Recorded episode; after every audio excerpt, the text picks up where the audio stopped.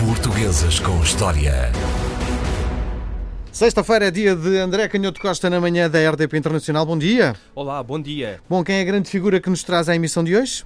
Hoje vamos falar, provavelmente, do maior escritor de português, a inteligência mais fulgurante. Uh, André Canhoto Costa? Da. Não, não, ainda, ainda não. Uh, ainda me falta comer um pouco de arroz doce para chegar a esse nível. Uh, mas estamos a falar depois de Camões, dessa grande figura. Essa de Queiroz? Não só das letras portuguesas, exatamente, essa de Queiroz. Não só das letras portuguesas, do romance, de, da arte literária, mas da inteligência crítica em geral.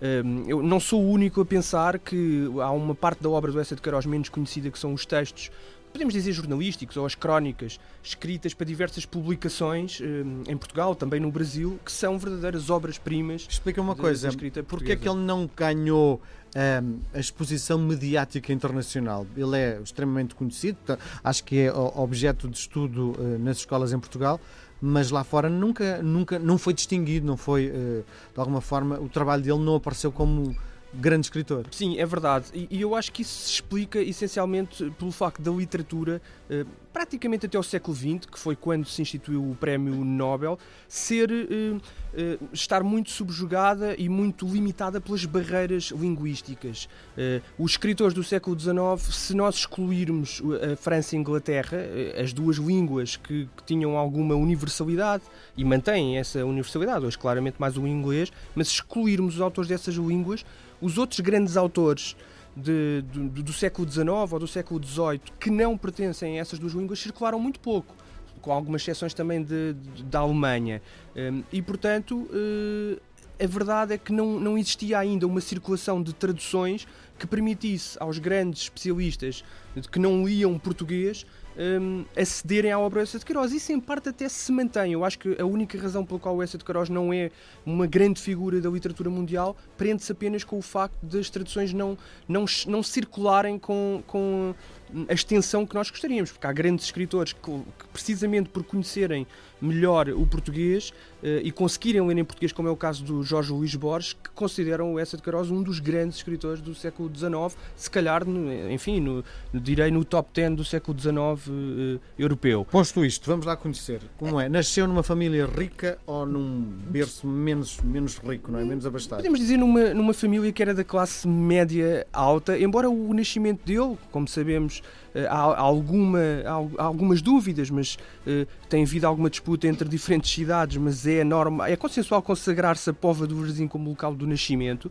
uh, e há algumas dúvidas sobre as circunstâncias em que o seu nascimento terá ocorrido, porque ele teve sempre uma uma, um crescimento. A, a, a, primeira infância foi sempre relativamente separada de, dos pais e, e, portanto, há algum mistério em torno do facto de a, a mãe e o pai, mesmo depois de, de se terem casado, porque ele nasceu e haveria a oposição da, da avó materna, e, e, portanto só depois da morte da, da avó materna é que se deu o casamento entre os pais do Essa de Queiroz e depois especulou-se se ele seria de facto filho daquele casal ou não, mas não, é, não era caso raro, em meados do século XIX, mesmo sendo filho do casal, darem-se estes casos de uma criança que eventualmente tivesse nascido antes do casamento, depois não ser, hum, não ser incluída no núcleo familiar que se iria desenvolver a partir daí, apesar de se manter a ligação e ter, ter existido sempre uma ligação uh, entre o Essa de Queiroz e os pais, mas a verdade é que ele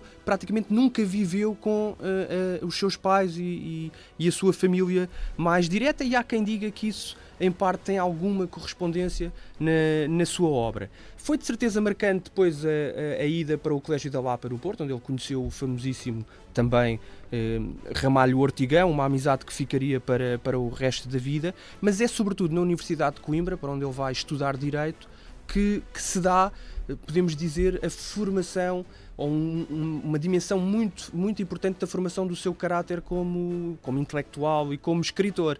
Um, antes de mais nada, por uma certa oposição àquilo que era a Universidade de Coimbra em meados do século XIX. O Essa de Queiroz não era seguramente um aluno, não foi seguramente um aluno brilhante, nem muito preocupado em, em, ler os livros que pertenciam às diferentes cadeiras e essa rebeldia relativamente às instituições, apesar de ele depois ter feito uma, uma carreira ao serviço do Estado, mas essa rebeldia perante as, instituições e, sobretudo, perante a academia, perante as instituições intelectuais do Estado, manteve-se para o resto da vida, porque de facto esses anos da universidade. Eram revolucionários, no fundo. Claramente. E, e ao contrário até da, da, imagem que nós por vezes temos da universidade no passado, uh, os estudantes e a vida boêmia da Universidade de Coimbra era, era verdadeiramente selvagem. Era uma coisa que uh, coraria de, corariam de vergonha hoje os nossos estudantes mais. Como é que ele vem para Lisboa? Mais doidos. Ele depois vem para Lisboa já depois do curso, um, eh, já depois do curso terminado, onde continua a sua vida de, de boémia com uma figura também muito curiosa, o Jaime Batalha Reis. Eles vivem os dois numa, na casa do Jaime Batalha Reis, numa pequena Porque casa. a ideia que eu tenho é que o Essa descreve muito bem o Chiado. Claro, claro. O Chiado parece que é quase a aldeia dele. Sim, porque essa primeira infância, o que deve ter sido muito impressivo, embora ele depois te, comece a sair de Portugal com regularidade e embora voltasse também a Portugal com, com regularidade, ele nunca mais vai viver permanentemente em Portugal a partir do momento em que sai para, para Évora, embora regresse ainda a Lisboa, mas logo desde a primeira juventude, antes dos 30 anos, ele começa de facto a sair com grande regularidade da cidade de Lisboa. Mas esse, esse, esse período, esses anos entre os 20 e poucos e os, e os 30 anos, são anos em que ele vai absorver de forma muito Lisboa. profunda Lisboa, o Chiado e as figuras mais características dessa, dessa época. O político ambicioso, o poeta sem talento nenhum, o grande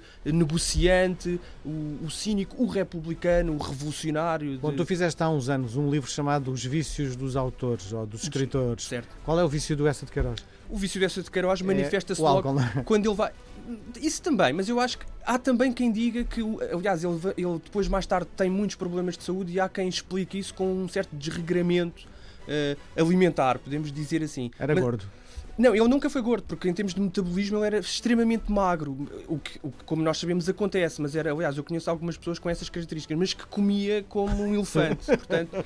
Uh, e há quem relacione as coisas, enfim, isto é sempre difícil estabelecer uma relação direta, mas com certeza que era alguém que adorava comer e que tinha uma, um, um gosto e até uma curiosidade quase às vezes histórica pela história da gastronomia. Era de facto alguém para quem o prazer da mesa era uma coisa absolutamente essencial. Mas há um outro vício que, por razões óbvias, é menos uh, explorado e que eu sou dos que acho que isso Uh, conhecendo bem a biografia, estudando a obra com atenção e conhecendo a época, porque até meados do século XX, nós podemos dizer depois da Segunda Guerra Mundial, a prostituição era uma prática muito tolerada na sociedade e até na alta, então é é na alta burguesia. É, é, claro que é um vício aos nossos, aos nossos olhos de, de cidadãos uh, bem formados, mas nesta época, embora já fosse condenado pelas, pelas um, pelos setores mais conservadores e, e mais religiosos da, da sociedade de, de lisboeta e portuguesa dessa época, a verdade é que há muitos indícios de que o Essa de Queiroz não se terá não terá sido propriamente um grande adepto da castidade até se ter casado com 40, com 40 anos. E quando ele vai para Havana, há uma série de episódios que nós conhecemos, depois também na sua carreira uh, em Inglaterra como cônsul e depois em Paris, há diversas aventuras, umas mais sérias do que outras, mas enfim, até ao casamento que se dá quando ele está em Newcastle, um, tinha 40 anos, como tinha referido, e casa muito bem com uma filha do Conde de Reisende e com uma mulher com quem ele de facto vem a ter uma relação uh, muito profunda e muito, e muito sólida. Não, não, é, foi de facto um casamento que, que, correu muito bem, mas antes desse momento é muito provável que ele tenha sido alguém que aproveitou